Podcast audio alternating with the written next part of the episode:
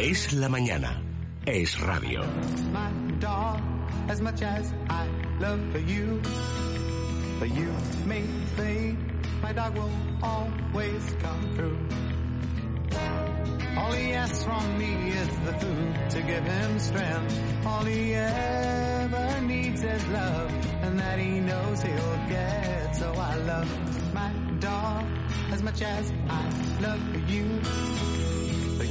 Make the fade, my dog will always come through.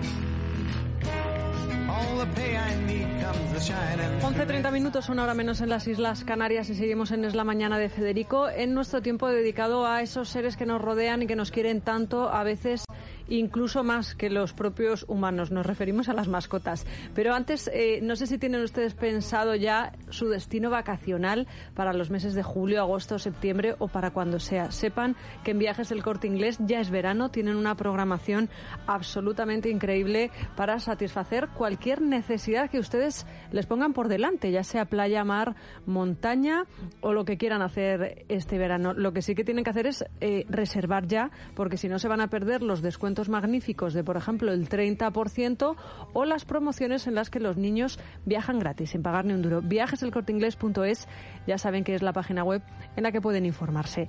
Y como decía, hoy vamos a hablar en nuestra sección de mascotas de un tema que desconocen la mayor parte de nuestros oyentes y, de hecho, desconocen la mayor parte de las personas que, que tienen una mascota. Y es que resulta que la Comunidad de Madrid, ahora nos lo explica Laura Herrero, ha decidido dejar de subvencionar la vacuna de la rabia y esto me imagino que va a provocar al- algún tipo eh, de problema en algunos animales. Por eso también hemos inventado- invitado a Antonio Rodríguez. Yo creo que ustedes ya le conocen. Bienvenido, Antonio. Es uno de los clásicos de este programa. Él es el gerente veterinario del Hospital El Bosque, eh, que está además aquí en la urbanización del Bosque, en Madrid, a un tiro de piedra, y que también nos va a explicar si realmente tenemos que preocuparnos. Bueno, Laura.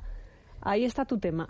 Pues como dices, mira, por ejemplo, ahora que dices que hay que viajar, bueno, pues cuando tenemos mascota, antes de viajar vamos a ir al veterinario a ver que tiene todas las vacunas en regla y una de las obligatorias es la vacuna de la rabia y como decías, la Comunidad de Madrid ha suspendido, ha eliminado una subvención oficial que tenía para abaratar el precio de, de la vacuna de la rabia, también de la identificación por chip. Entonces es eh, una noticia a la que no se le ha dado mucha difusión. De hecho, cuando hablé con, con Antonio, me dijo, ¿tú lo sabías? Digo, pues la verdad que no tenía ni idea y mira que yo tengo perro. Entonces, hay hospitales como el Bosque que han iniciado sus propias campañas de, de vacunación y, y, bueno, y también de concienciación y de difusión de que esta vacuna es obligatoria. Entonces, mejor, Antonio, que nos explique en qué consiste esta campaña y sobre todo la vuestra, la del Hospital El Bosque.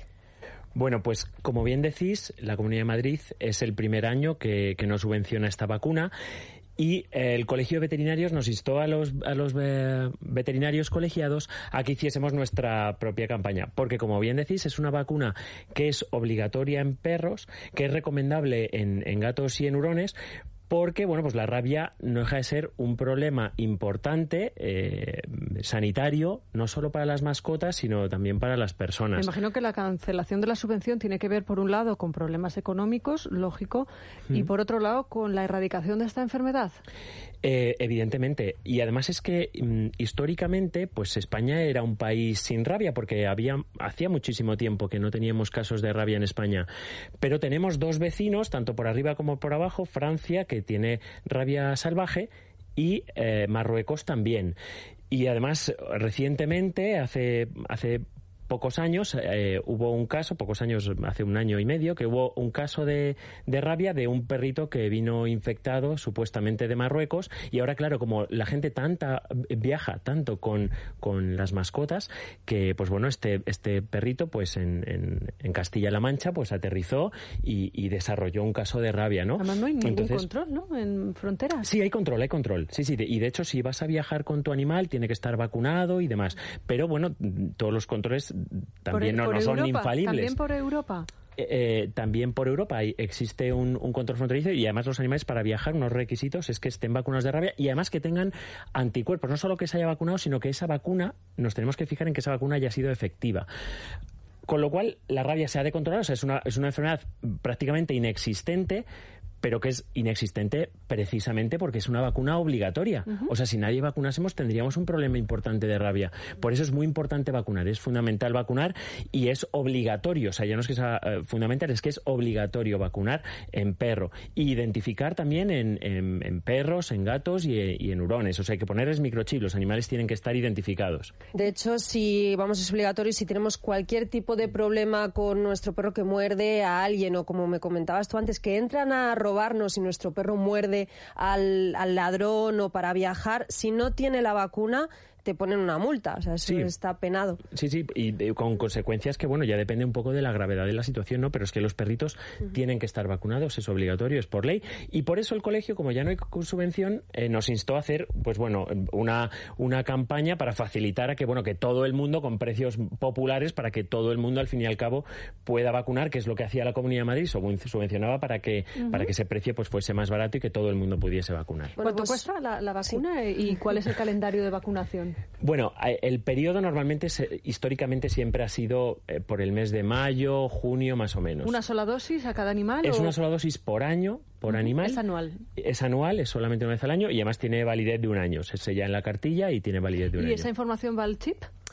Esa información va a un registro y va en, y va en la cartilla. No va al chip, el chip va por otro lado. El chip es para el control, animales que se puedan escapar y de identificación para que cada animal tenga un propietario que esté registrado mm, y bueno, pues eh, es así. Ahora hay un, y como os decía, hay un precio especial que en nuestro caso, en, nuestro hospital, se va a prolongar desde, bueno, ya está en mayo y se, la vamos a prolongar hasta el mes de julio, durante todo el mes de julio y que es pues eh, 9,90 euros la vacuna de la rabia y 19,90 el, microchip, que el microchip sí que es solamente una vez en la vida, se pone una vez y, ya no hace falta hacer más. El microchip, bueno, aparte de, obligatorio, también es muy importante a la hora de, si por ejemplo perdemos nuestro perro, se extravía y lo encuentra la policía o lo llevan a un veterinario porque lo ha encontrado un vecino, le pasan el lector y enseguida van a aparecer nuestros datos siempre que los tengamos actualizados para que podamos recoger a nuestro perro o encontrarlo. Pero hace poco hablábamos sobre los microchips y nos surgía una duda.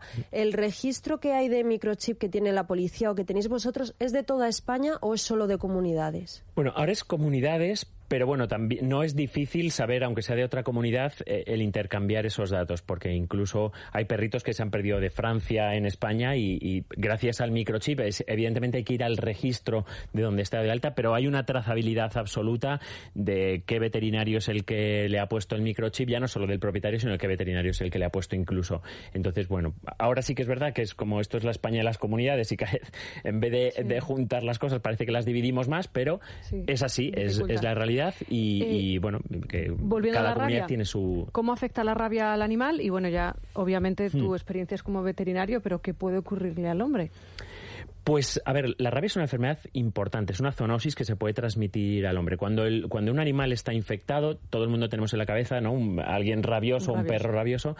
Pues bueno, tiene unos síntomas que son reales o que son los que hemos visto en las películas. Bueno, son reales, ¿eh? O sea, los, los, perros infectados y los animales infectados se vuelven más agresivos. Eh, más agresivos. Es un, es un virus que afecta al sistema nervioso. Y entonces produce, fíjate qué, qué paradójico y qué listo es el virus, ¿no? Por siendo una partícula tan pequeña, hace que el animal eh, se vuelva un poco loco, que salive más, que babee mucho y que tienda a morder, porque es precisamente el virus se transmite por la saliva y por mordiscos. Entonces, el virus lo que quiere cuando infecta a un, a un eh, animal que es potencialmente eh, transmisor de la rabia, lo que hace es que, bueno, se acumula en, en saliva y en el cerebro lo que hace es que el animal tienda a morder, porque el virus lo que quiere es que cuantas más personas o cuantas más mm, individuos se infecten, mejor. Entonces, eh, pues eso, el animal muestra signos de babeo y de descontrol y se muestra... Em, agresivo. Eh, especialmente agresivo. Y entonces, a partir de ese momento, ¿se puede curar o ese animal ha de ser sacrificado? Por protocolo, lo que hacemos es que esos animales normalmente se sacrifican y, se llevan a, estudio para saber si realmente es un animal que tiene rabia o no. Si llegan a morder a una persona, entonces... Tenemos un problema serio porque esa persona debe ser tratada y tratada con urgencia. ¿Hay una vacuna, me imagino, o ya son tratamientos? Hay sueros y tratamientos hospitalarios, pero es bastante grave. O sea, es una enfermedad que vamos, que, puede llegar a, matar a una persona. Que provoca mortalidad en países africanos. Etiopía, por ejemplo, es uno de esos países donde... Eh, sí, sí, hay muchos países... Es una prevalencia relativamente alta, relativamente alta que aquí, pues por supuesto, tenemos que cuidar y que, y que controlar. Bueno, pues yo creo que mm, es un precio relativamente asequible, sí, yo creo ¿verdad? Que sí. 10 euros, 9 y pico en, en el Hospital El Bosque. Y si ya encima ustedes quieren completarlo con el microchip, que es obligatorio y que además ayuda, es que eso es importante, pues también pueden acudir a Antonio, que les va a solucionar absolutamente todos los problemas. Y lo más importante, eh, prevenir, que las vacunas sirven al fin y al cabo para eso, para que nuestros animales estén sanos y toda la gente que los, los rodea.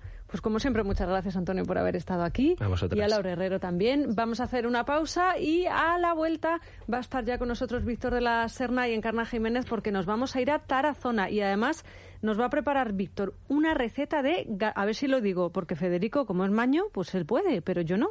Garbanzos a la tarazonica.